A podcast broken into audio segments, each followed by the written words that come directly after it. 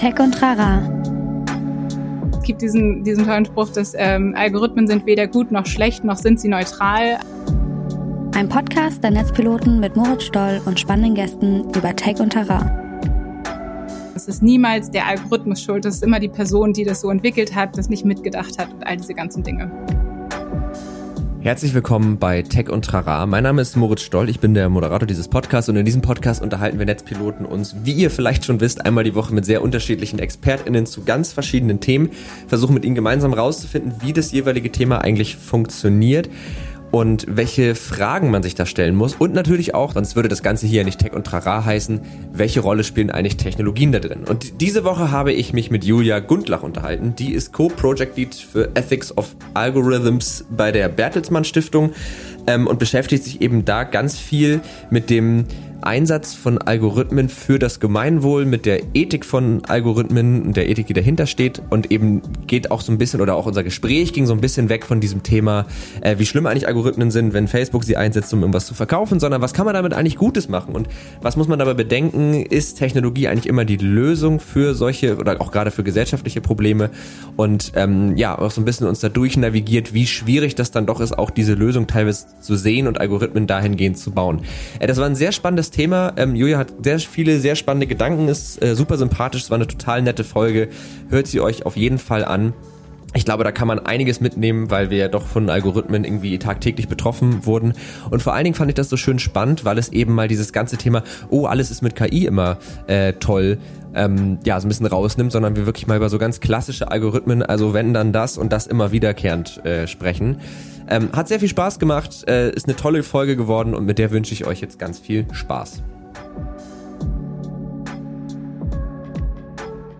Dann äh, würde ich sagen, herzlich willkommen zu Tech und Trara. Herzlich willkommen, Julia Gundlach. Schön, dass du da bist. Erstmal. Herzlichen Dank für die Einladung. Ja, sehr, sehr gerne. Und äh, ich würde sagen, wir haben heute ein sehr spannendes Thema parat, nämlich das Thema im weitesten Sinne Algorithmen fürs Gemeinwohl. Das ist noch so ein bisschen Arbeitstitel. Die Folge hat wahrscheinlich, also habt ihr wahrscheinlich im Feed schon unter einem anderen Namen gesehen, aber damit beschäftigst du dich eben bei der Bertelsmann Stiftung ganz viel. Äh, wie kann man Algorithmen eigentlich für das Gemeinwohl einsetzen? Was heißt das eigentlich? Wie kann das aussehen? Was für Fragen wirft das auf? Und ähm, das ist, genau, das ist heute so unser Thema. Und vielleicht wäre es dafür einmal ganz cool, wenn du einmal kurz nochmal erklären könntest, weil Bertelsmann ist ja so ein riesen Ding und auch die Bertelsmann Stiftung ist jetzt ja keine Zwei-Mann-Bude, so. Ähm, wenn du einmal so kurz anreißen könntest, äh, was genau die Bertelsmann Stiftung macht und vor allen Dingen auch, was dein Bereich da macht.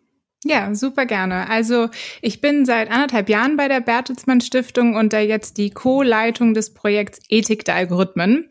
Und das Projekt Ethik der Algorithmen ist etwa eins von 60 Projekten aktuell in der Stiftung und die Stiftung arbeitet unter anderem zu Bereichen wie Gesundheit, Demokratie, Europa, Teilhabe junger Menschen und Bildung als auch zu Wirtschaftsthemen. Mhm. Und ähm, da gibt es super, super viele tolle Kolleginnen und Kollegen in dem Bereich. Ich glaube, wir haben etwa 300 Mitarbeitende in der Stiftung, die zum großen Teil in Gütersloh sitzen, aber auch ein paar in Berlin, so wie ich. Mhm. Und genau, zu dem Projekt Ethik der Algorithmen, ähm, das gibt es schon seit etwa vier Jahren und es hat sich in den letzten Jahren intensiv damit beschäftigt, was für gesellschaftliche Auswirkungen der Einsatz von algorithmischen Systemen hat. Mhm. Und da intensiv ähm, sich viele Fragen gestellt und viel Recherche dazu beauftragt und auch selber gemacht, wie wie man eigentlich die gesellschaftlichen Risiken eindämmen kann. Und wir beschäftigen uns seit etwa anderthalb Jahren auch immer stärker mit der Frage, wie eigentlich die Potenziale auch fürs, für die Gesellschaft aussehen können. Und äh, damit beschäftige ich mich auch ganz intensiv. Also die Frage, wie können wir algorithmische Systeme eigentlich fürs Gemeinwohl einsetzen, so wie du das schon auch anmoderiert hast. Okay, das heißt, also der, der Fokus, oder das macht ja auch insofern Sinn, weil ähm, der, der Fokus ist ja gerade auch so in der Öffentlichkeit immer sehr stark auf den Gefahren und auf den kritischen Aspekten und dass man aber sagt, okay, aber das ist ja ein Tool, äh, mehr oder weniger, wie können wir das denn jetzt auch einsetzen, um vielleicht jetzt nicht die geilste Werbung zu schalten mhm. oder auch schon, wenn es irgendwie dem Gemeinwohl zuträglich ist, ähm, sondern wie können wir daraus irgendwie aber halt einfach gesellschaftlichen Nutzen ziehen. Das ist, Ganz genau. So. Genau, weil also der Diskurs äh, über Algorithmen, KI, ich meine, äh, künstliche Intelligenz, den Begriff, den gibt es schon seit Jahrzehnten und es arbeiten auch wirklich auf, in der Wissenschaft schon seit vielen, vielen Jahren Menschen daran. Das hat halt einfach in den letzten Jahren einen richtigen Boom gegeben, weil auch neue Methoden bekannt wurden und eingesetzt wurden. Ich meine, das erleben wir halt in unserem tagtäglichen Leben, wo algorithmische Systeme überall eingesetzt werden. Ob das jetzt Navigationssysteme sind, Spamfilter oder alles im Grunde, also so viel, was wir im Internet irgendwie erleben. Und mhm. ganz am Anfang war eben auch immer die Frage, gut, was, was für ethische Gesichtspunkte spielen da eigentlich eine Rolle? Und dieser Diskurs war, als wir, also ich war noch nicht da mit dabei, aber vor vielen Jahren noch sehr diffus und noch sehr unklar. Also es gab ganz viel Innovation, ganz viel Entwicklung, aber so mhm. die gesellschaftliche Komponente, die war noch schon auch sehr unterbeleuchtet. Und ich muss sagen, es hat sich wirklich sehr, sehr viel getan in den letzten Jahren. Ich lebe natürlich auch im beruflichen Sinne in meiner Bubble, dass ich davon auch besonders viel mitbekomme. Aber da gibt es wirklich ganz tolle kritische Stimmen, die sich damit auseinandersetzen mit den Risiken. Und gleichzeitig ist dieser Diskurs immer so, dass er auch zwei Seiten dieser Medaille hat, nämlich dann eben auch die Frage, was wollen wir damit eigentlich tun? Was wären dann eigentlich die guten Einsätze, wenn man mhm. das überhaupt sagen kann? Und dem wollen wir eben auch mehr Raum geben, genauso wie der Frage, welche Kompetenzen brauchen wir eigentlich in unserer Gesellschaft und an verschiedenen Stellschrauben dafür, dass wir damit auch sinnvoll umgehen können. Weil es geht natürlich immer um Menschen, weil diese Werkzeuge, wie du genau richtig sagst, von Menschen eingesetzt und entwickelt werden. Und deswegen gilt es eben auch, dass wir wissen, was wir damit eigentlich tun und wie wir das einsetzen wollen. Ja. Okay, also das äh, tatsächlich mir wurde, als ich klein war, dieses Thema mit äh, Innovation hat immer so zwei Medaillen. Damals noch ähm, Beispiel von so Atomenergie ist jetzt ein bisschen schwierig heutzutage, aber so dieses, ne, auf der einen Seite kann man mit der, mit der Technologie dahinter halt Strom machen, den wir zum mhm. Leben brauchen. Auf der anderen Seite kann man es aber auch in eine Bombe packen und auf Menschen draufwerfen und das ist dann eher nicht so cool. Und äh, so ein bisschen, also das ist jetzt sehr extrem, ne, aber mhm. so ein bisschen so, äh, glaube ich, ist da eben auch die Problematik. Wir sollten vielleicht zu Beginn einmal so drei Begriffe klären, weil wir hatten jetzt ähm, das, den Begriff Algorithmus, wo ich immer das Gefühl habe, dass nicht so richtig jeder weiß, was ist eigentlich ein Algorithmus. Also man kennt dieses Wort, aber manche sagen dann auch ab und zu Logarithmus und das ist dann ganz falsch, aber dass man das vielleicht einmal einsortiert. Und äh, wir hatten äh, den Begriff Gemeinwohl. Und da hattest du mir ja auch schon im Vorfeld gesagt, da muss man ein bisschen aufpassen, weil Gemeinwohl und Gemeinnützigkeit sind nicht dasselbe. Und vielleicht, dass wir diese drei Dinge einmal klar, so als Basis auch für die HörerInnen, so fürs Gespräch ja. äh, definieren. In deinen Worten, was ist ein Algorithmus? Also ich würde sagen, ein Algorithmus ist erstmal eine ganz klare Handlungsanweisung. Also es wird in einem Computerprogramm erklärt, erst das, dann das, dann jenes. Ähm, das schöne Beispiel dazu, das vielleicht auch viele schon gehört haben, ist ein Kochrezept. Also ein Kochrezept ist im Grunde auch nichts anderes als ein Algorithmus, der halt sagt, okay, erst Butter, dann Milch, dann Mehl, dann rühren. Und es muss halt eben ganz, ganz klar ausdifferenziert werden, was ein Computersystem in dem Fall tun soll. Und mhm. Algorithmus ist erstmal der Überbegriff und dann eigentlich noch viel konfuser, würde ich sagen, ist die Frage, was ist künstliche Intelligenz? Und da ähm, ist dann eine Definition eher, das sind dann eben die algorithmischen Systeme, die versuchen, menschliches Denken und Lernen auf den Computer zu übertragen. Und eben, dafür, die werden dafür genutzt, die Systeme, um menschliche Fähigkeiten zu imitieren. Ähm, und da gibt es dann noch Unterscheidungen zwischen starker und schwacher KI. Das kann man, glaube ich, ganz gut und gerne mal nachlesen, was dann das genau ist. Und aber alles, worüber wir reden im alltäglichen Erfahren, ist eben schwache künstliche Intelligenz. Wir reden lieber über Algorithmen, weil das eben weniger magisch aufgeladen ist. Also wenn man mhm. so in breiten Diskurs darüber geht, dann empfinden viele Menschen den Begriff KI erstmal als was Übermächtiges, Magisches. Und deswegen benutzen wir lieber einen Begriff, der wie Algorithmus, der halt ein Überbegriff ist, aber vielleicht weniger aufgeladen. Ja.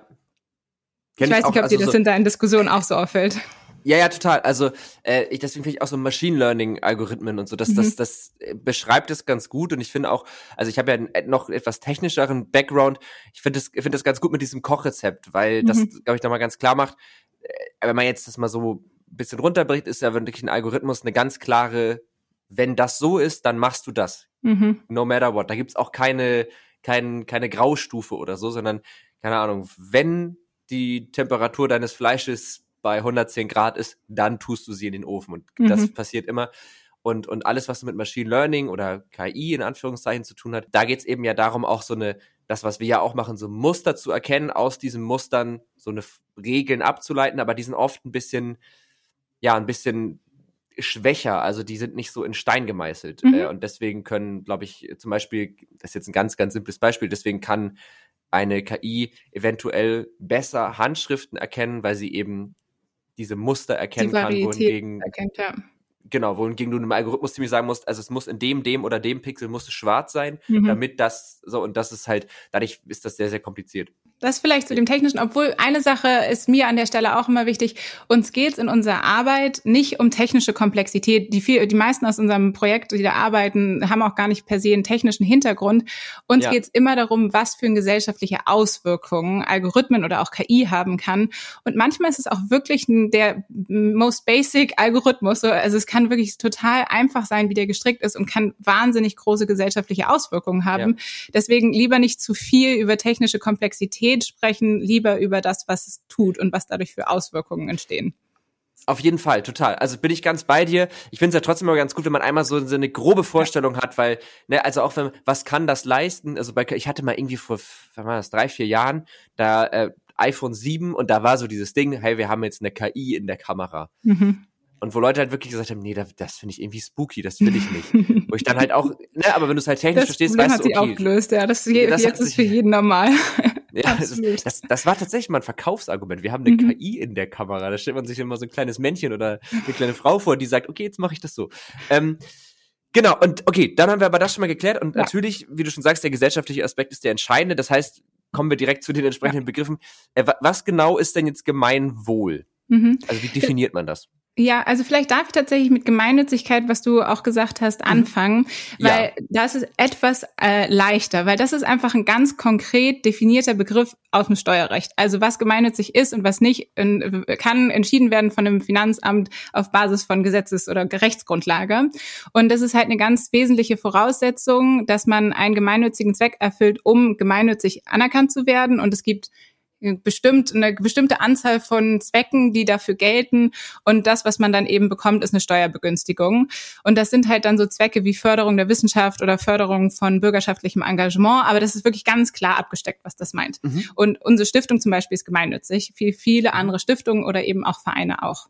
Beim Gemeinwohl ist das schon deutlich komplizierter, äh, weil das Mhm. ist erstmal so ein politisch-soziologischer Begriff und der wird seit vielen Jahrhunderten verwendet und mindestens genauso lange darüber diskutiert, was eigentlich Gemeinwohl ausmacht und was eben auch nicht. Und also ganz grundsätzlich kann man sagen, und das ähm, wird aus dem Wort schon etwas deutlich, dass es eben dem Wohle aller oder jedenfalls einer der Gemeinschaft zugutekommen soll und eben im Gegensatz zu individuellen Interessen oder auch Gruppeninteressen. Und es ist unklar, ob man eigentlich festlegen kann, schon vorher, das ist gemeinwohlorientiert oder nicht. Und viele sagen, das muss einfach partizipativ erarbeitet werden. Und das wandelt sich auch über Zeit und auch in verschiedenen Orten gibt es unterschiedliche Definitionen von Gemeinwohl. Und das ist mir tatsächlich auch so der, der liebste Zugang dazu, diesen partizipativen Aspekt in den Mittelpunkt zu stellen. Weil ich glaube, es gibt wirklich an verschiedenen Orten und für unterschiedliche Menschen unterschiedliche Aspekte von Gemeinwohlorientierung. Und man kann das nicht von oben verab sozusagen verordnen, sondern das entwickelt sich über die Zeit. Deswegen ist es aber deutlich unschärfer. Es gibt dann, äh, natürlich kann man irgendwie, also bei der Bundesregierung gibt es dann mal eine Gemeinwohlorientierung, die sehr aus so dieser Staatslogik rauskommt. Es gibt natürlich auch Wikipedia-Definitionen davon, aber im Grundsatz entwickelt sich dieser Begriff sehr dynamisch. Ja, okay.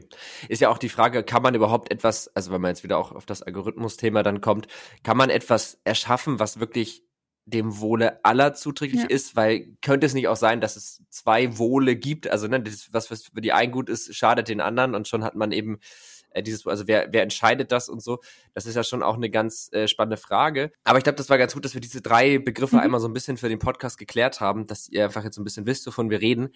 Und jetzt würde ich mal so ein bisschen einsteigen und ich glaube, das was mir und auch den HörerInnen helfen würde, wäre tatsächlich mal ein Beispiel. Also ein Beispiel für den Einsatz eines Algorithmus, wo du sagst, das fällt für uns in die Kategorie Gemeinwohl. Mhm.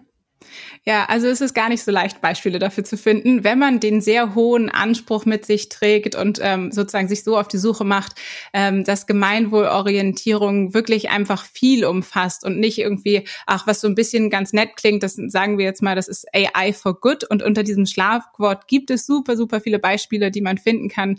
Aber das ist halt sehr unklar, nach welchen Kriterien eigentlich diese AI for Good Beispiele sind. Und ich habe mich in den letzten anderthalb Jahren viel damit beschäftigt, was denn eigentlich so ein Ansatz ist, ein Beispiel, das einfach auch zugänglich ist, wo Menschen sofort nachvollziehen können, ah ja, stimmt, das ist doch mal eine gute Sache. Und das Beispiel, was wir gefunden haben ähm, und uns, ich mich insbesondere in den letzten Monaten sehr viel damit beschäftigt haben, ist ein Beispiel aus der von der Kita-Platzvergabe. Und zwar gibt es ähm, das Zentrum für europäische Wirtschaftsforschung in Mannheim und da gibt es eine Forschungsgruppe und die hat sich gefragt, kann ich diese unfassbar ineffiziente Kita-Platzvergabe, die so vielen Eltern den Schlaf raubt, gerade wenn sie schon kleine Kinder haben, ist der Schlaf ja eh schon wenig, aber dann zusätzlich die Suche nach einem Kita-Platz macht es nicht leichter.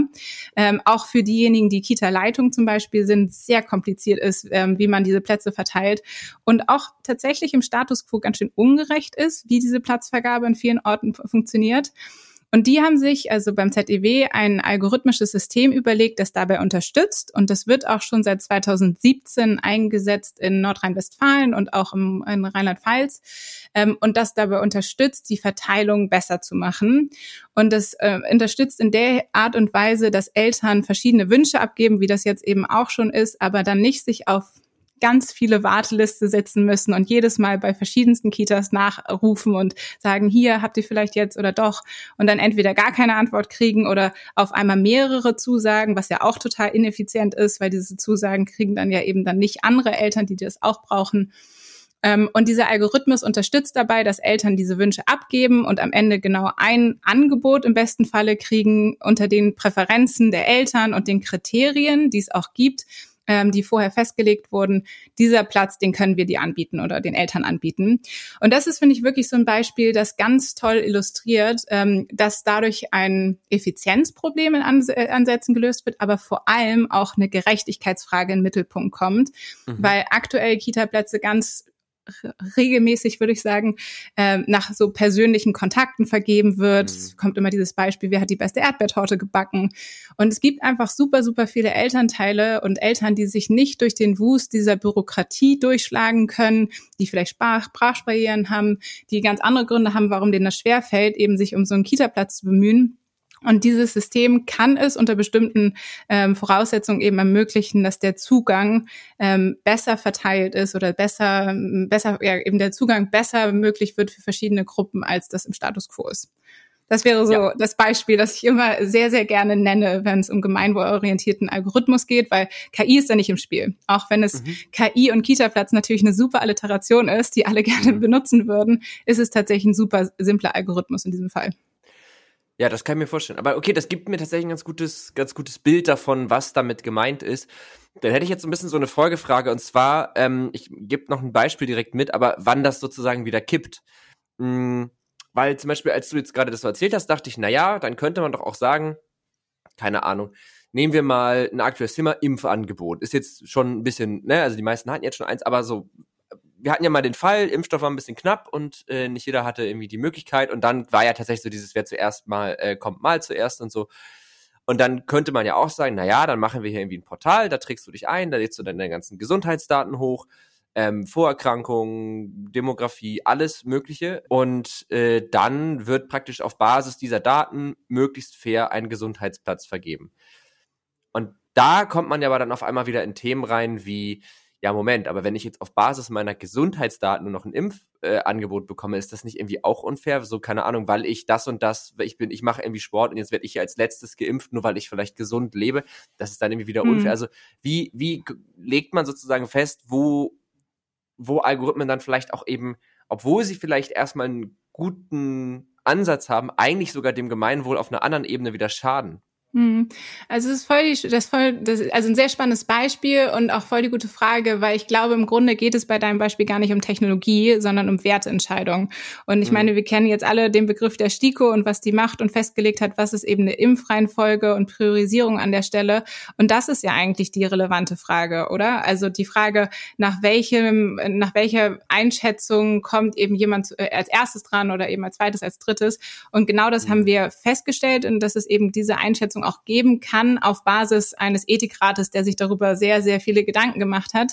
Ähm, mhm. und deswegen glaube ich, an der Stelle ist die Technologie gar nicht das Entscheidende. Also wenn es sozusagen eine bessere Unterstützung gegeben hätte, da Impftermine ähm, zu sortieren, wären, glaube ich, viele Leute echt sehr, sehr dankbar gewesen. Okay. Ähm, ich glaube tatsächlich, also da braucht es auch vielleicht gar, gar keine Algorithmen. Ähm, ganz oft wird ja genannt das Beispiel alleine eine Terminbestätigung, die man bekommen würde. Also ein Termin, den kriegt man zugewiesen per SMS und sagt, hier bitte geh an dem und dem Tag hin. Das würde ja schon total ausreichen an vielerlei Stelle, um Leute dazu mhm. irgendwie besser dazu zu verteilen zu diesen Impfterminen. Da braucht es gar keinen Algorithmus. Was es gibt, und das kann man sehr schön äh, bei Algorithm Watch, das ist eine NGO, ähm, die viel Recherche machen, nachlesen, dass es tatsächlich totale Probleme bei diesem Impfportal Terminvergabe gab.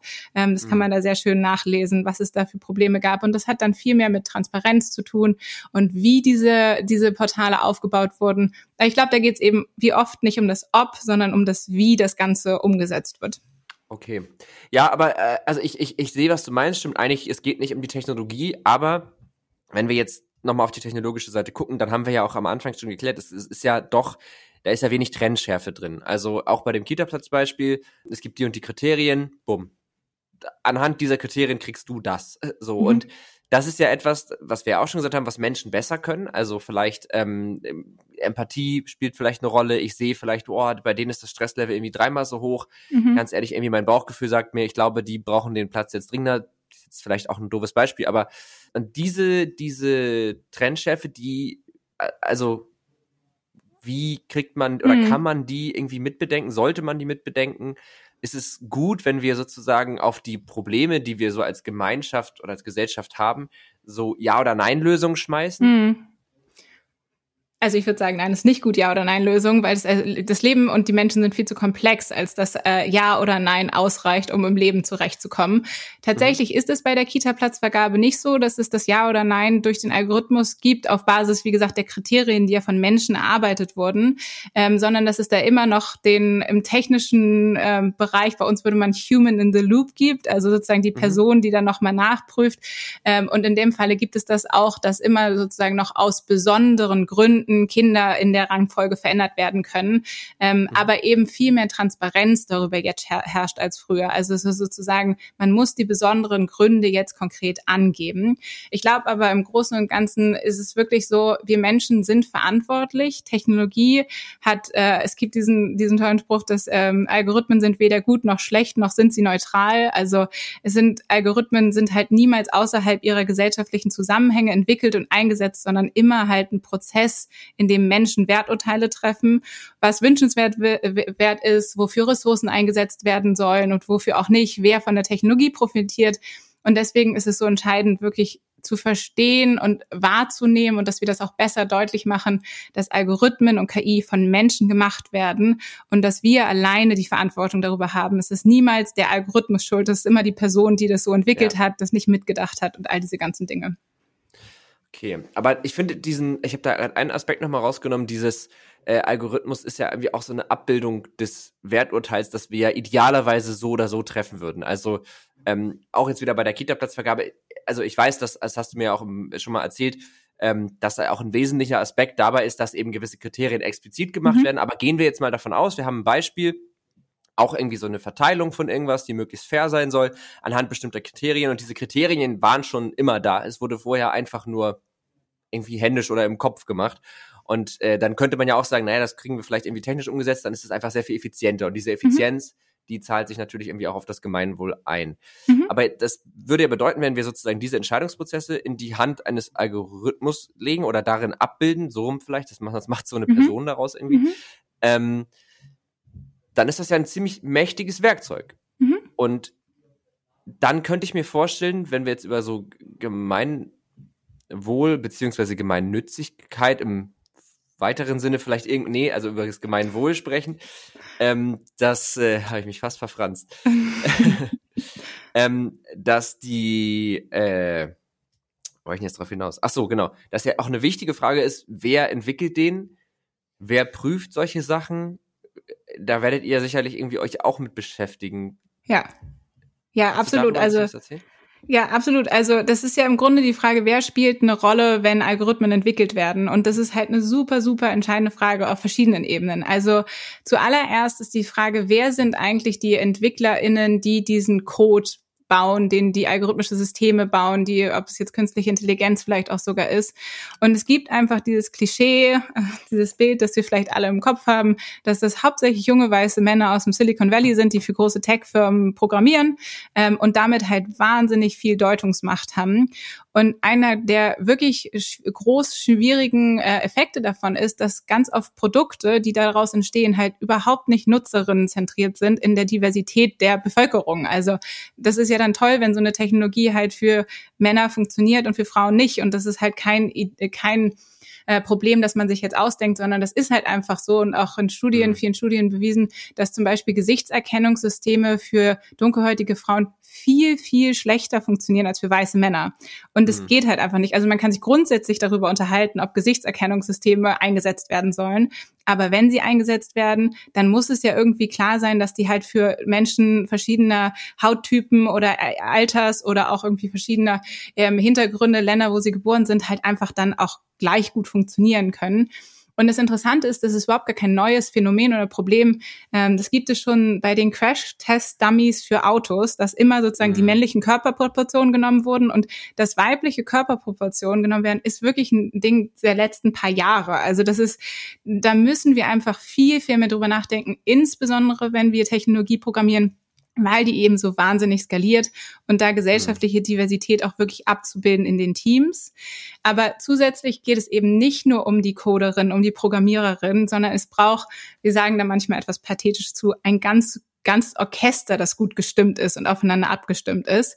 Weil es bringt ja nichts, wenn wir jemanden haben, der total ethisch programmieren will, aber einen Chef oder eine Chefin hat, die sagt, ja, aber mach damit das und das, was dann unethisch ist. Es gibt mhm. super viele ähm, verschiedene Rollen in dem, so einer Entwicklung, im Einsatz und dem Plan eines algorithmischen Systems, die halt eben auch diese Verantwortung und diese diesen Anspruch an, an ethische Leitlinien eben mit, mitnehmen müssen und auch ernst nehmen müssen. Und ich finde, die letzte Perspektive ist, wir reden oft ähm, darüber aus so einem sehr westlich bezogenen, eurozentrischen oder auch vielleicht Fokus auf Amerika. Ähm, und es gibt einfach noch viel mehr auf der Welt und wir müssen uns halt viel mehr damit auseinandersetzen, was für Effekte auch diese oftmals eben in den USA programmierten oder in China oder auch in Europa, was diese Systeme auch auf andere Erdteile hat. Und ich glaube, mhm. dieser Diskurs ist wirklich, also der muss noch viel, viel stärker werden. Da gibt es natürlich einige Wissenschaftlerinnen, die sich damit beschäftigen, aber das muss viel stärker auch in den allgemeinen Diskurs mit übergeben, finde ich. Hast du da äh, zufälligerweise irgendwie ein Beispiel? Also ich kann mir schon grob vorstellen, was, was das meint, aber wie sich, hm. also wie sich algorithmische Systeme negativ auswirken können, um es einfach ein bisschen greifbarer zu machen? Ja, also auf verschiedenen Ebenen. Also ich glaube, ich würde an dieser Stelle, wenn ich darf, eine Buchempfehlung machen. Es gibt ja, äh, eine tolle Wissenschaftlerin, die heißt Kate Crawford und die hat das Buch Atlas of AI geschrieben, also Atlas mhm. äh, über KI.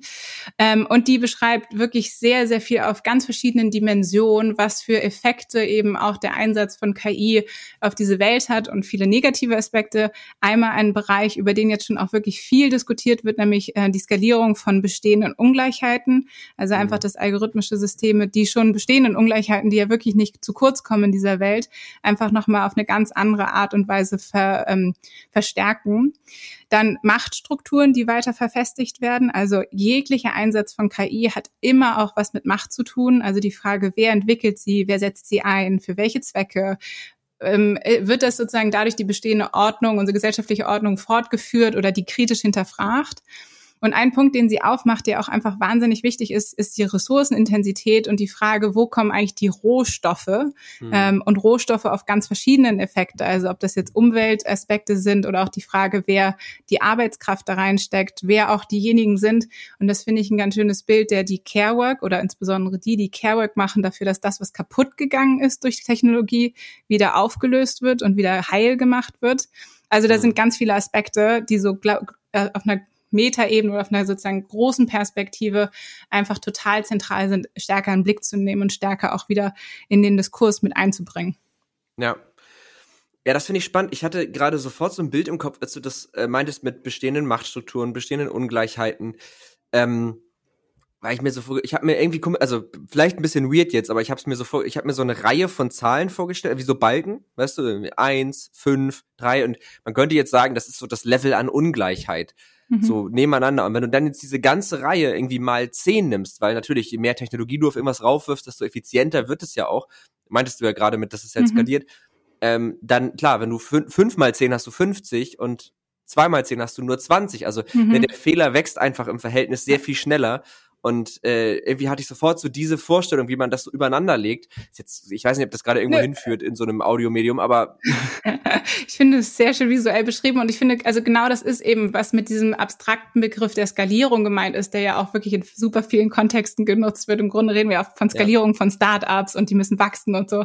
Aber es gibt halt eben auch Skalierung von Problemen und äh, ich glaube, je je mehr man Technologie einsetzt, desto mehr muss man sich mit den äh, mit den grundsätzlichen Fragen auseinandersetzen auseinandersetzen und dieses einfach mal ausprobieren, was ja auch eine Mentalität ist, die sehr, sehr stark ähm, ja, vorangetrieben wird, irgendwie Fehlerkultur, was ja auch in vielerlei Sicht richtig ist, ähm, gilt es halt eben auch sehr, sehr kritisch zu hinterfragen, wenn es um gesellschaftliche Auswirkungen geht.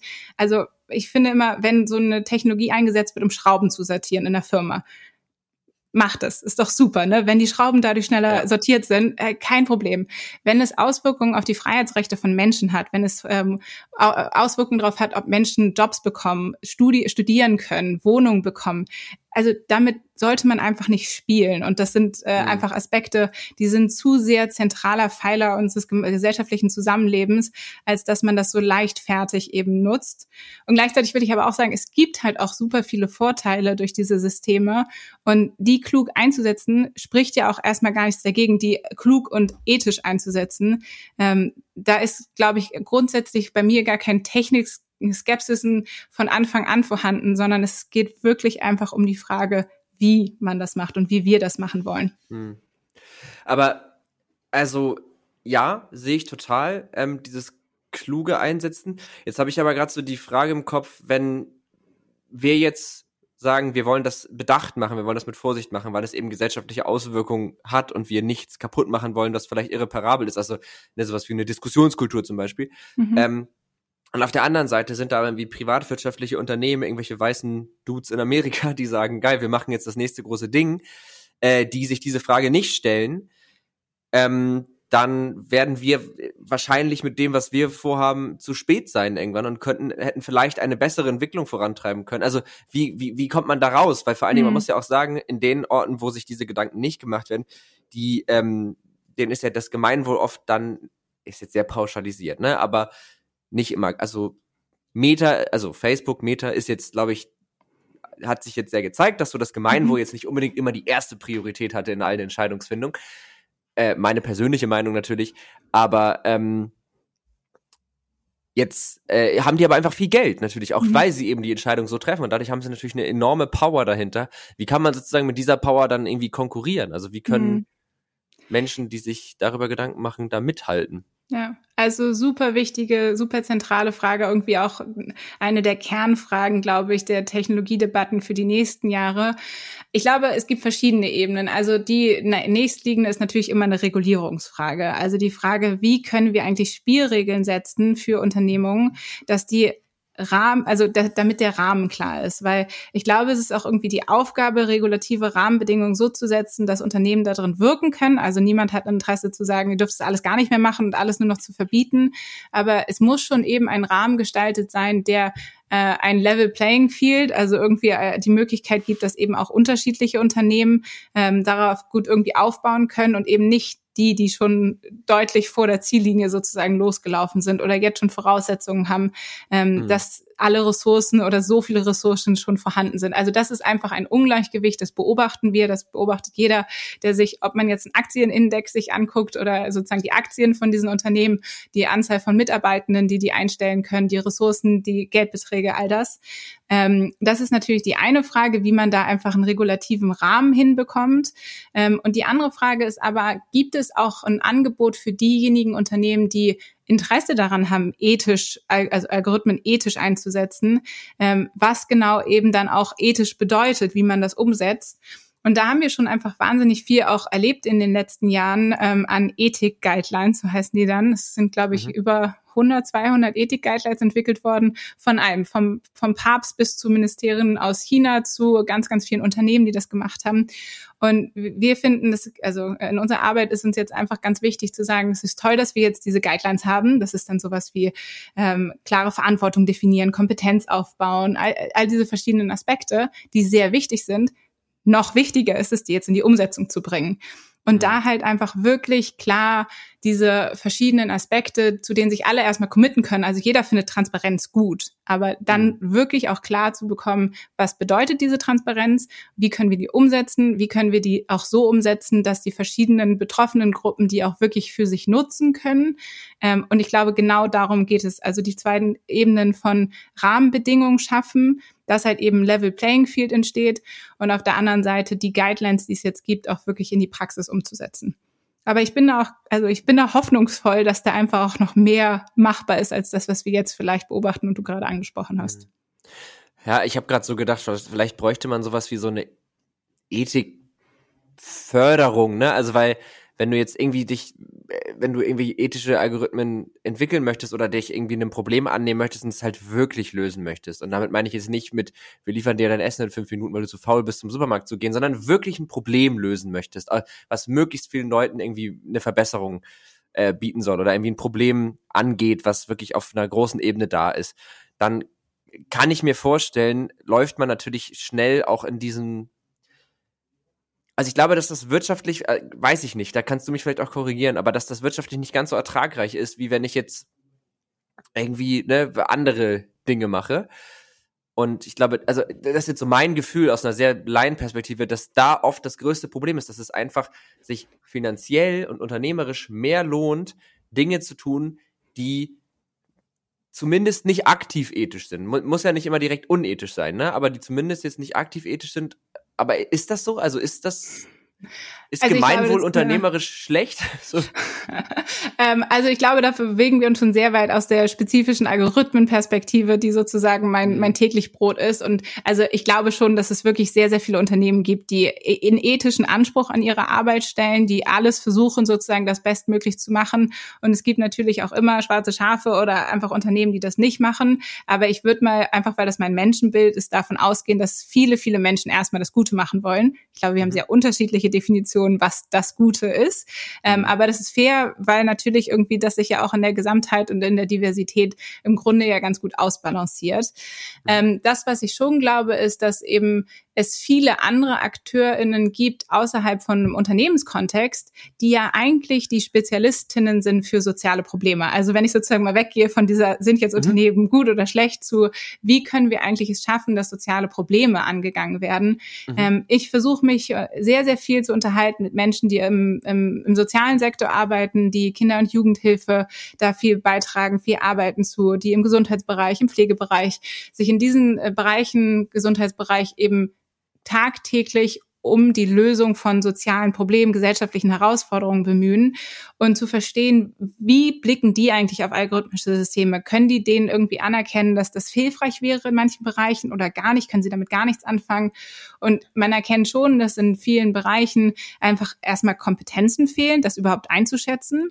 Und ich sehe das als wahnsinnig lohnenswert, diesen Kompetenzaufbau halt anzugehen, dass diejenigen, die in der in zivilgesellschaftlichen Organisationen, in Wohlfahrtsorganisationen, in anderen Bereichen, die eben wirklich ganz, ganz nah an diesen sozialen Fragestellungen dran sind, denen eben diese Werkzeuge, wie du sagst, an die Hand zu geben, mit denen darüber zu sprechen, was eben auch zur Lösung beitragen kann und da reinzugehen. Weil ich glaube, es ganz oft so wahrgenommen wird, ach, das mit diesen Algorithmen und KI, das ist so wahnsinnig komplex. Das hat ja auch nichts mit meiner Arbeit zu tun, wenn ich jetzt zum Beispiel Sozialarbeiterin bin. Aber warum eigentlich nicht? Warum kann man nicht darüber nachdenken, welche Unterstützung brauchst du in deiner Arbeit? Welche Unterstützung brauchen diejenigen Menschen, mit denen du zusammenarbeitest? Und wie können wir darüber nachdenken, welche Werkzeuge da vielleicht auch mit Technologie unterstützt werden können? Mhm. Und das ist so vielmehr der, der Ansatz, den, den, mit dem ich mich viel beschäftige. Und ähm, ich glaube, es gibt wirklich wahnsinnig viele Menschen, die sehr, sehr tolle Ideen haben, wie man Dinge besser löst.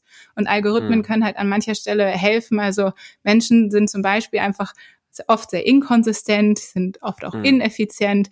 Es ist oft für uns schwierig, mit großer Komplexität umzugehen. Und auch, also fair immer zu entscheiden, fällt uns auch nicht leicht. Gar nicht, weil wir das böse meinen, sondern weil es uns auch als Menschen oft schwer fällt, einfach so einen ähnlichen Standard immer anzusetzen. Und mhm. wenn an diesen Stellen eben algorithmische Systeme unterstützen können, ähm, dann lass uns das einsetzen für eben gemeinwohlorientierte Aspekte. Und ich gebe zu, es ist nicht immer einfach, aber ich glaube, dieser Ansatzpunkt, wirklich zu den Menschen zu gehen, die am allermeisten Verständnis über ihr Fachgebiet haben, das erstmal nichts mit Technologie zu tun hat und mhm. da diese Fragen zu stellen, das, ähm, ja, das mache ich gerne, so gehe ich da gerne an dieses Thema ran. Ja, okay. Ja, gut, sorry, da bin ich, glaube ich, gerade ein bisschen, ist es gerade ein bisschen mit mir ja, durchgegangen. Also es ging jetzt auch nicht darum zu sagen, Unternehmen sind schlecht, aber einfach die Frage sozusagen, wie man, aber das tatsächlich beantwortet das auch ein bisschen die Frage. Also wie man sozusagen in einer sehr ja, wirtschaftlich getriebenen Welt eben Technologien voranbringt, die eigentlich einen ganz anderen Zweck erfüllen. Und das für mich kam jetzt aus deiner Antwort so die Antwort raus, naja, sprich mit den Menschen, die sie benutzen können sollen oder die die Möglichkeit haben, damit zu arbeiten, die es halt als Werkzeug verstehen können und auch dieses Verständnis als Werkzeug ähm, und dass das eben hilft, jetzt in großen Anführungszeichen Schwächen, menschliche Schwächen, wie du gerade ja gesagt hast, mhm. Inkonsistenz äh, irgendwie auszugleichen. Da kann ich mir aber vorstellen, da kannst du aber, glaube ich, mehr zu sagen, dass da eben dann ganz, ganz viel auch am richtigen Design liegt. Mhm. In dem mhm. Moment, wo ich sage, ich will jetzt irgendwelche Schwächen ausgleichen, ich will eine faire Entscheidung treffen, die ein Mensch vielleicht nicht treffen kann. Gibt es da irgendwie Ansätze, Best Practices, äh, Guidelines, äh, an die man sich halten sollte, wo man sagt, so gewährleistet man es vielleicht mhm. nicht zwangsweise, aber so bewegt man sich da auf jeden Fall in die richtige Richtung. Ähm, ja, also äh, absolut, das sind diese Ethik-Guidelines, die ich angesprochen mhm. habe. Und ähm, wir haben tatsächlich bei uns im Projekt vor ähm, so zwei Jahren, glaube ich, etwa damit angefangen. Nee, das muss schon noch länger her sein, 2018 oh ja, das sind mhm. jetzt schon drei Jahre her, ähm, mit dem iRights Lab zusammen einen, einen Prozess für die Entwicklung solcher Ethik-Guidelines aufzusetzen. Und was uns ganz wichtig war, ist, dass es nicht Gütekriterium sein soll im Sinne, wir bewerten am Ende, am Ende, das ist gut oder das ist schlecht, sondern es muss eben prozessorientiert sein.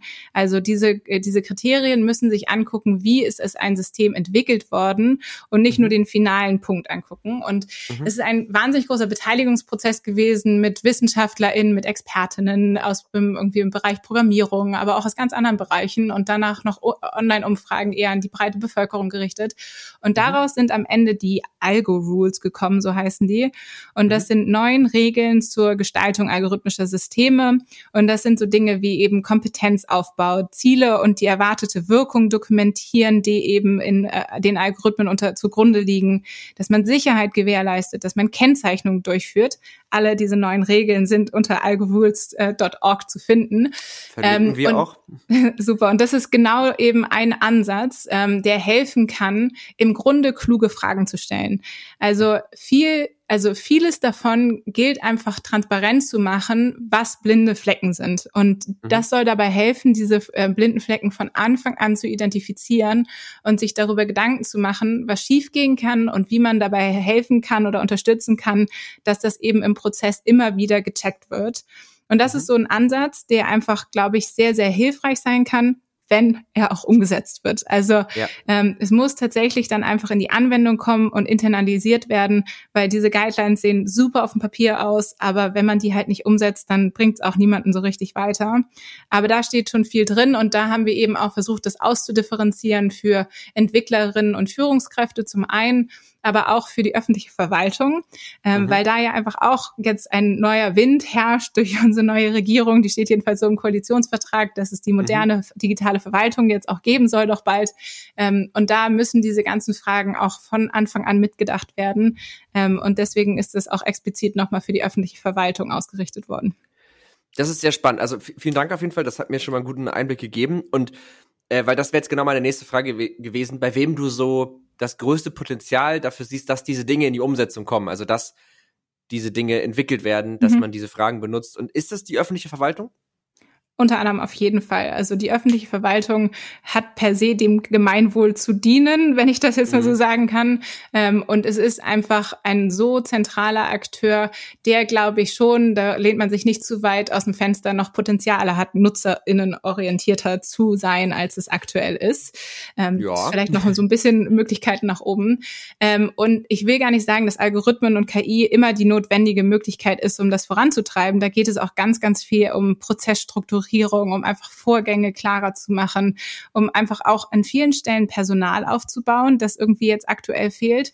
Aber algorithmische Systeme können definitiv helfen. Es gibt auch schon eben Automatisierungsversuche an manchen Stellen. Ein Beispiel ist zum Beispiel in Hamburg. Ähm, da wird versucht, der Kindergeldantrag ähm, zu verbessern. Also erstens einfach deutlich zugänglicher zu machen und jetzt auch durch es soll jetzt kommen durch einen Chatbot eben auch versuchen, dass die es eintragen eben von Text mhm. deutlich einfacher wird. Und solche Versuche gibt es und gleichzeitig ist das Problem, dass oftmals auch in der öffentlichen Verwaltung das nicht genug dokumentiert wird und man darüber einfach nicht genug findet. Also es ist der. Appell an alle, die in der öffentlichen Verwaltung arbeiten, das wirklich auch zu dokumentieren, darüber zu sprechen ähm, und im Sinne einer offenen Fehlerkultur eben auch zu erzählen, wenn es schief geht oder wenn es schwierig ist. Also öffentliche ja. Verwaltung auf jeden Fall.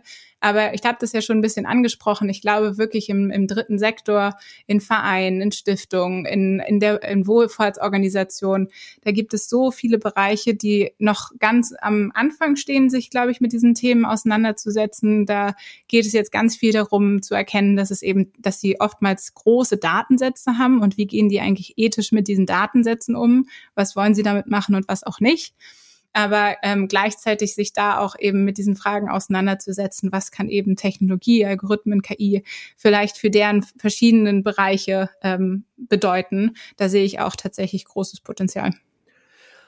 Okay, also ich äh, versuche das nochmal so ein bisschen zusammenzufassen, was wir bis jetzt so hatten. Also das Letzte, was ich jetzt so mitgenommen habe, ist eigentlich ja öffentliche Verwaltung, gemeinnützige Vereine, Wohlfahrten, Stiftungen, also alle, die ja eigentlich sich schon per se dem Gemeinwohl verschreiben, haben noch wahnsinnig viel Potenzial, diese Werkzeuge auch für sich zu etablieren und sollten dabei eben diese, diese Guidelines, diese Algo-Rules beachten und sich. Die dürfen auch andere Guidelines nehmen. Das ist nur ein ja. Angebot. Es gibt viele andere, die im Zweifel das auch machen, aber total, ja. Genau, also ja, natürlich. Aber ähm, so, also das auf jeden Fall sich die dazugehörigen Fragen sollten, sollten sich mhm. gestellt mhm. werden. Das haben wir ganz klar festgehalten. Und was ich auch so ein bisschen mitgenommen habe, ist, äh, wenn es um das Gemeinwohl von Algorithmen geht, dann wirkt es für mich ein bisschen wie ein weniger ist mehr. Also man kann ja immer gleich von der einen zentralen riesen Software, die alle Prozesse abbildet und alles ganz einfach und super fair macht. Aber äh, viele der Beispiele, die du genannt hast, da ging es ja ganz viel eigentlich um sehr kleine äh, Verbesserungen, also Effizienz explizit machen von irgendwelchen Kriterien, ähm, äh, äh, Zugänglichkeit für zum Beispiel auch Leute, die irgendwie, die, die, deren Muttersprache nicht Deutsch ist oder in anderen Ländern dann halt die Sprache des jeweiligen Landes. Ähm, ne, also äh, und äh, habe ich das richtig aufgefasst? Also erstmal so, man kann ja erstmal die die die low-hanging fruits sich sozusagen greifen und sagen, da haben wir einen Prozess oder da haben wir eine Thematik, da könnten wir dieses Werkzeug total gut gebrauchen. Ja, also ich, ich stimme dem, was du gesagt hast, sehr zu, ähm, aus verschiedenen Aspekten. Also ich glaube, ich würde eher formulieren, Diversität ist zentral. Ähm, Gerade bei, äh, bei allem, was eben Automatisierung mit sich bringt, ist es zentral, nicht ein One-Size-Fits-All-Ansatz zu wählen, sondern einer, der sich wirklich mit den konkreten Gegebenheiten in einer bestimmten Situation auseinandersetzt. Und die sind einfach unterschiedlich. Wenn man nochmal zur Kita-Platzvergabe geht, es sind vielleicht andere Kriterien, die gebraucht werden, werden in Berlin-Neukölln als in München-Schwabing. Also das sind mhm. einfach andere gesellschaftliche Voraussetzungen, die müssen dann eben auch unterschiedlich gewertet, bewertet ähm, werden können. So, das ist das eine. Deswegen würde ich da eher sehr stark auf diesen Diversitätsbegriff gehen und das zuzulassen und Partizipation. Also all das ist eben auch nur möglich, gemeinwohlorientiert zu machen, finde ich, wenn Menschen beteiligt werden, weil wir eben in einem demokratischen System leben, dass das als hohes Gut hat und deswegen gilt die Mitsprache auch einfach an dieser dieser Stelle als extrem hohes Gut. Und ich würde eben sehr gerne auch nochmal darauf hinweisen, dass wir wegkommen sollten von dem sogenannten Techno-Solutionism. Mhm. Äh, das ist ein Begriff, der ist von Evgeny Morozov ganz stark geprägt. Der hat ein Buch geschrieben, das heißt to save everything, click here. Ich weiß nicht genau, ob das doch auf Deutsch gibt, aber wahrscheinlich schon. Ähm, und da beschreibt er eben diesen Techno-Solutionism, ähm, wo die Annahme ist, ja, man braucht jedes soziale, komplexe System, man muss einfach nur Technologie draufschmeißen und dann löst sich das von alleine. Und das ist einfach ein ganz, ganz großer Fehler, davon auszugehen. Durch Technologie können eben auch Probleme richtig noch viel schlimmer gemacht werden. Und ganz oft sind es eben gar nicht technologische Lösungen, die wir brauchen, sondern so profane Sachen wie mehr Zeit mehr, mehr Ressourcen, mehr Personal an manchen Stellen, mehr Zugewandtheit, mehr Verständnis, mehr Fehlerkultur. Und manchmal ist mhm. es eben genau das. Und dann ist diese Fokussierung auf Technologie überhaupt nicht hilfreich, sondern eher schädlich. Deswegen Technologie mhm. da als Werkzeug, wo es helfen kann, aber eben auch nicht mit der Technologie durch die, Wege, durch die Gegend laufen und gucken, wo kann ich jetzt Technologie anwenden, sondern nach Problemen suchen. Welche Probleme wollen wir ja. lösen? Und wenn da das Werkzeug Technologie hilft, ist ja super. Ja. Ja, das ist gut, dass du das nochmal sagst. Das stimmt. Äh, auch dieser Aspekt, dass eben viele, viele Probleme erst durch Technologie entstehen, stimme ich total zu. Und ähm, klar, Diversität habe ich tatsächlich gerade irgendwie dummerweise unterschlagen. Das natürlich, ist natürlich wahnsinnig wichtig. Ähm, diese verschiedenen äh, ja, Kriterien da irgendwie mit einzubeziehen. Bei diesem Techno Solution hatte ich gerade noch einen Gedanken, der mir aber tatsächlich ein bisschen entfallen ist. Ich hatte da nämlich letztens ein Gespräch auch genau darüber und ähm, da ging es dann auch irgendwie darum, also es waren so zwei Seiten. Die eine Seite war, ja, also da ging es, glaube ich, um VR im weitesten mhm. Sinne. Also weil ich dann, ich glaube, ich war, ja, also ich war die Position, die gesagt hat, ja, ist cool, aber ist jetzt auch irgendwie Quatsch, ne? Also ist ja einfach so ein bisschen Spielzeug und die andere Seite war, ja, aber das löst doch voll viele Probleme und so. Und da habe ich auch diesen Gedanken gehabt, ja, so, also nachdem wir, wir hatten ja tatsächlich, also vielleicht die HörerInnen, wir hatten mal ein Vorgespräch und da haben wir da auch schon mal kurz drüber geredet, über Techno-Solution, das hatte ich noch so frisch im Kopf und ähm, habe dann auch so diesen Gedanken gehabt von, na ja, aber diese neuen technischen Lösungen, die haben ja eigentlich immer eher dazu geführt, dass, ähm, wie du schon gesagt hast, die Probleme ja größer geworden sind. Also ohne eine Dampfmaschine also das ist jetzt auch schon wieder ein bisschen sehr weit ausgeholt, ne? Aber das, also nicht immer, aber das, die haben ja immer das Potenzial, Dinge zu verschlimmern eigentlich auch. Also, oder Atomenergie ist auch ein gutes Beispiel. War auch eine neue Technologie, hat man gesagt, geil, jetzt haben wir ganz viel Strom. Äh, und dann hat man gesagt, ah, Moment, aber wir wissen nicht genau, was wir mit dem ganzen Müll machen sollen. Mhm. Und ähm, naja, ja. gleichzeitig, du würdest auch wahrscheinlich nicht in der, äh, in der Zeit leben wollen, wo es noch keine Dampfmaschinen gab, ne? Nee. Und gerade in den letzten anderthalb Jahren alles, was Medizintechnik hinbekommen hat und äh, die Möglichkeit von den Impfstoffen, die es jetzt gibt, so da alleine schon vor, weiß ich nicht, 20 Jahren gelebt zu haben, wäre so ein riesiger Unterschied gewesen zu der Lebensqualität, die wir jetzt gerade Pandemie äh, eingeschränkt, aber trotzdem haben können. Und ich glaube, es gibt halt also auch da bei VR-Brillen, das ist immer voll die Frage, wofür setzt man das ein? Ich war mal in Kanada und habe gesehen und wurde mir erzählt bei so einer Delegationsreise, wo ich mit dabei war, äh, wie das eingesetzt werden kann, um Operationsübungen zu machen. Dafür, mhm. dass eben junge Ärztinnen und Ärzte das nicht äh, sozusagen in den wenigen Momenten, wo sie mal dann auch tatsächlich in den Operationssaal gehen können, das dann zu üben, sondern einfach ganz, ganz viel Training von vornherein bekommen können. Wenn das Stimmt, dafür ja. genutzt werden kann, ist doch, also ist doch der Hammer, wenn das irgendwie funktioniert. Und ich ich glaube, es gibt auch viele Spielereien, wo man sich dann fragt, es, also wahrscheinlich macht es gar keinen und also es ist total egal, weil es weder gut noch schlecht ist, sondern im Grunde, weiß ich nicht, vielleicht Computerspiele, die damit cooler werden. So. Genau, genau. Also ja, total. Und aber das, das ist eben genau dieser, dieser Punkt, glaube ich. Und äh, oh, ich bin gerade ein bisschen verwirrt in meinem Kopf, weil ich so viele Gedanken habe und ich kriege die nicht so gut sortiert. Es tut mir wahnsinnig leid. Ähm, also, du hast recht. Da bin ich da manchmal auch ein bisschen zu technologiekritisch, äh, weil man unterschlägt natürlich schnell die ganzen Dinge, die es einem gebracht hat und das ganze, die ganze Lebensqualität. Ich kann mich immer trotzdem nicht so richtig gegen den Gedanken wehren, wenn man jetzt aufhören würde, neue Technologie zu machen, wäre doch also der Stand jetzt ist doch okay. Ich weiß, dass das auch sehr naiv ist, aber ich habe immer diese Stimme im Kopf, die mir das so sagt. Da lasse ich mich aber auch gern eines Besseren belehren. Und äh, mir ist wieder eingefallen, was ich ursprünglich noch sagen wollte zu dem, was du gerade gesagt hast, mit dem Thema, oft braucht es Zeit und äh, reifliche Überlegung für ein Problem und gar nicht unbedingt immer nur Technologie. Und ich glaube, das ist auch irgendwie das, was auf das ich lange reingefallen bin. Ich finde, Technologie verspricht einem halt immer so eine schnelle und sehr viel einfachere Lösung unterschlägt aber, dass das eben gar nicht funktionieren kann. Also dass die Arbeit letztlich immer noch dieselbe ist, nur vielleicht mit anderen Werkzeugen. Hm. Ja, also ich glaube, beides, was du gerade angesprochen hast, hat halt eine Frage mit, mit unserer rasenden Zeit in vielerlei Hinsicht zu tun. Ne? Wir haben halt einfach eine enorme Beschleunigung in so vielen gesellschaftlichen Prozessen, wirtschaftlichen Prozessen. Und ich glaube, das macht manche, manche viele Menschen auch einfach so ein bisschen ähm, ja, es ist einfach ein bisschen viel, müde oder auch mhm. erschöpft, mhm. überfordert. Also ganz, ganz viele dieser Dinge. Ähm, und das ist auch total nachvollziehbar, dass diese Rasanz einfach auch nicht nur positive Effekte hat, sondern es auch immer so, ich hätte jetzt ganz gerne auch einfach mal meine Ruhe. Und ich glaube, das ist total nachvollziehbar. Ähm, und ich glaube, jede einzelne Innovation, jeder einzelne Einsatz von Technologie gilt eben auch individuell zu betrachten und zu sagen, okay, was ist in diesem konkreten Fall für Vor- und Nachteile und wie können wir das so gestalten? Und das ist eben der Anspruch, den wir in unserer Arbeit versuchen, ganz klar herauszuarbeiten, dass es eben die gesellschaftlichen Effekte in den Blick nimmt.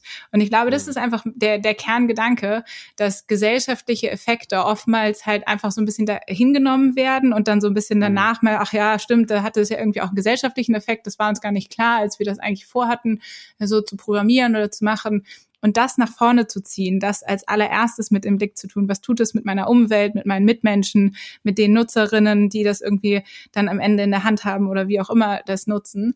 Und ich glaube, diesen Gedanken stärker zu internalisieren in die Entwicklung eines Produkts.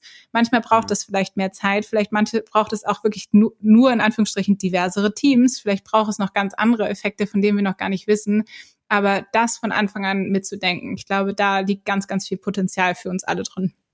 Ja, ich bin gespannt. Also, weil das gefühlt passiert das jetzt ja schon mehr. Also habe ich die Awareness dafür, glaube ich, ist schon stärker da zumindest was auch die Diversität angeht.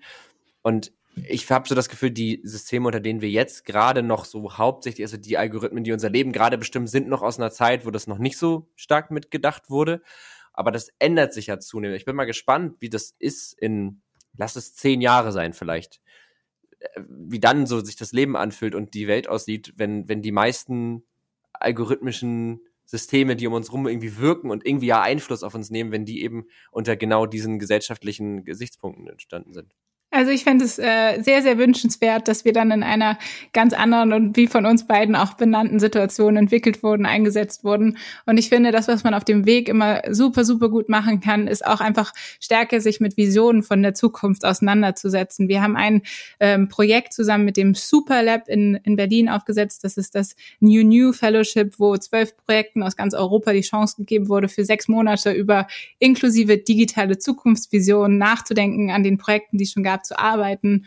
Ähm, und mhm. ich glaube, das ist wahnsinnig wertvoll, weil das wirklich eine Diversität der Gesellschaft oder auch an Ansprüchen ähm, darstellt, die auch sonst viel zu wenig Raum bekommt. Und jeder, der sich das mal angucken mag, ist herzlich äh, eingeladen dazu, das zu tun. Und ich glaube, wir können das aber alle uns individuell darüber Gedanken machen, in was für einer Welt will ich eigentlich leben? Wie sieht eigentlich mhm. eine Zukunft aus, in der ich mich wohlfühle und mich irgendwie das Gefühl habe, das, das fühlt sich gut so an, das stimmt so ähm, und zu überlegen, okay, welche Schritte auf dem Weg dahin sind dann dann gute Schritte und welche sind welche, die vielleicht dann nicht unbedingt genommen werden, weil es hat schon auch mit uns allen was zu tun. Oftmals schiebt man das so weg, das ist irgendwie im Silicon Valley oder es passiert in China. Aber es ist schon mhm. jeder von uns auch natürlich stimmt, zu einem ja. großen Teil, die ähm, das mitgestalten und eben Fragen stellen oder auch nicht, Anwendungen nutzen oder auch nicht. Und damit will ich überhaupt nicht die Verantwortung auf Individuen übergeben, sondern eher so diese, ähm, diese Kraft geben oder diese Ermächtigung, selbst sich darüber Gedanken zu machen, in welcher Welt wollen wir eigentlich leben. Und das finde ich einfach auch eine ganz wichtige und tolle Frage, die man sich immer mitnehmen kann. Ja, und die könnte einen wahrscheinlich auch dazu äh, ermächtigen, zumindest äh, ein bisschen hellhöriger zu sein, wenn die Leute, die du gerade genannt hast, die auf die man es gerne abschiebt, so ein bisschen sich diese Frage nicht stellen, dass man sagt, Moment mal, das widerspricht aber dem, was ich möchte. Ne? Das das finde ich ein schönes Schlusswort. Ähm, ich habe dazu gleich noch eine Frage, aber das, die würde ich tatsächlich schon gerne als die finale Abschiedsfrage nehmen. Äh, und würde einmal vorher nochmal auf unsere Podcast-Kategorien zurückkommen. Äh, das sind zwei Stück. Also ist das überhaupt für dich okay oder hattest du jetzt gerade ja, noch einen Absolut. Punkt? Okay, nee, gut, ja, ich habe das jetzt gerade einfach so entschieden. Mhm. Ähm, äh, genau, das sind zwei Stück. Das ist einmal, äh, haben, hatten wir jetzt schon, die Empfehlung der Woche. Du hast ja schon eine Buchempfehlung gegeben. Äh, magst du die noch einmal nennen, dass wir die noch ja. einmal ähm, Kate Crawford, Atlas of AI. Ich glaube, das ist tatsächlich nur Englisch. Deswegen für alle, die gerne sonst was Deutsches noch lesen wollen, ist das Buch Unsichtbare Frauen. Ähm, da müsst ihr nochmal nachgucken und das verlinken von der Autorin, mhm. ähm, die großartig ist, deren Namen ich aber gerade vergessen habe. Unsichtbare Frauen, das Buch. Unsichtbare Frauen und Atlas of AI. Mhm. Okay, ja, sehr gut. Das sind zwei sehr, sehr schöne Empfehlungen. Ähm, und dann kommen wir zur Rubrik äh, Game, also ja, was haben wir? Wir hatten Tech Changer, haben wir sie jetzt genannt. ähm, der Tech Changer ist sozusagen das Werkzeug, das technische Gadget, es muss auch kein Werkzeug sein, also irgendeine Innovation, die für dich so richtig was verändert hat. Also ähm, ich habe mal ein Beispiel, bei einer Person waren es zum Beispiel die AirPods. Die gesagt hat, das hat komplett verändert, wie ich Musik höre, wie ich telefoniere. Das hat meinen ganzen Umgang mit diesem Thema Audio zu 100 Prozent oder 180 Grad irgendwie gedreht. Hast du mhm. da so eine, so eine, so ein Marker in deinem Leben? Ähm, ja, ähm, also das mit den AirPods ist auf jeden Fall auch äh, für mein Leben relevant, aber ich würde sagen kostenlose Internettelefonie, äh, weil ich doch auch schon sehr, sehr viel Zeit ins Ausland telefoniert habe in meinem mhm. Leben. Ähm, und dass die Vorstellung, dass das früher einfach nicht möglich war, mhm. kostenlos in andere Länder zu telefonieren, das ist ein absoluter Gamechanger. Ja. Tech Changer, sorry. Tech, ja, ja, ist, ist ein bisschen sperrig, man muss sich erstmal ein bisschen dran gewöhnen, aber stimmt, ja, das, das, das also ich habe das am eigenen Leib nicht so stark gespürt, aber es ist eigentlich krass, wenn man sich das überlegt, dass man stimmt, früher hat man immer irgendwie äh, ne, so eine Fernschalte und das hat wahrscheinlich sau viel Geld gekostet, mhm. ne? Ja. Ja, das ist ein guter Gamechanger. Äh, ich habe auch noch was dann, so Daten, also mobil, es hört sich dumm an, aber mobiles Internet. Ich meine, mhm. ich weiß noch, also ich bin in der Zeit, war ich Teenager, wo das zwar irgendwie ging, aber wo man wusste, wenn ich jetzt aus Versehen auf den Browser auf meinem Handy klicke, bin ich safe 5 Euro los, weil dann mhm. sofort so die ersten Daten gestreamt wurden. Ähm, das ist, glaube ich, dann mein Tech-Changer. Und das europaweite, also, oder? Da, da, das war jedenfalls auch ein Moment, wo man so ganz ja. krass gemerkt hat, Europa ist schon einfach richtig, richtig cool, dass ja. das auf einmal in ganz Europa ging, also in der ganzen EU, das war schon auch einfach ja. ein großer Moment. EU ist auch für viele andere so Dinge großartig, aber das war wirklich so, wow, cool, das habt ihr hingekriegt. Ja, stimmt. Vor allem, wo man auch nicht so panisch so hinter der Grenze schnell noch die mobilen Daten ausmachen musste, wenn man dachte, oh Gott, oh Gott, oh Gott, ne, weil jede Sekunde zählt. Ja, ja, stimmt. Das ist schon krass, ne, dass einfach so viele Länder sich zusammenschließen und sagen, so, ihr könnt jetzt hier alle diese, das gleiche Internet benutzen. Fast so krass, wie ihr könnt hier alle mit demselben Geld bezahlen eigentlich, ne? Nur halt bisschen. Nächstes, Auch eine ziemlich gute Idee. Also da waren schon ganz schön viele gute Ideen, ja. Ja, ihr könnt einfach alle hier über die Grenzen fahren, wie ihr wollt. Das ist auch krass. Also vor allen Dingen, das hat man jetzt ja letztes Jahr wieder total gemerkt, was das eigentlich für ein Nervkram ist, wenn man es auf einmal nicht mehr kann, wenn man nicht einfach so, also ich weiß, ich glaube, wir sind jetzt beide eher so Kinder Europas, das heißt, das ist eher normal, aber das heißt, war jetzt das erste Mal so eine Vorstellung, wo man gemerkt hat, ach so ist das also, wenn man nicht einfach irgendwo einreisen kann. Ja, ich glaube, also wirklich, ich weiß nicht, wenn äh, so unsere Generation hat äh, das erste Mal gemerkt, was passiert, wenn so Selbstverständlichkeiten weggenommen mhm. werden, weil es gibt super viele Menschen auf der ganzen Welt, die hatten diese Selbstverständlichkeit noch nie, mhm. aber dann auf einmal zu merken, so krass, es kann auch sein, dass die uns einfach weggenommen, also aus guten Gründen ja, aber einfach dann mhm. nicht mehr existiert. Und das ist auf jeden Fall ein guter Realitätscheck gewesen und auch für ja. vieles Dinge in Verhältnis gesetzt. Ja, total. Ich habe mir dann letztes Jahr so gemerkt, okay, die Welt dreht sich scheinbar gar nicht nur um uns. Also so, es gibt sehr viel mehr, was sehr viel wichtiger ist als als man selbst irgendwie, ne? Ja. Gut, äh, kommen wir zur finalen Frage.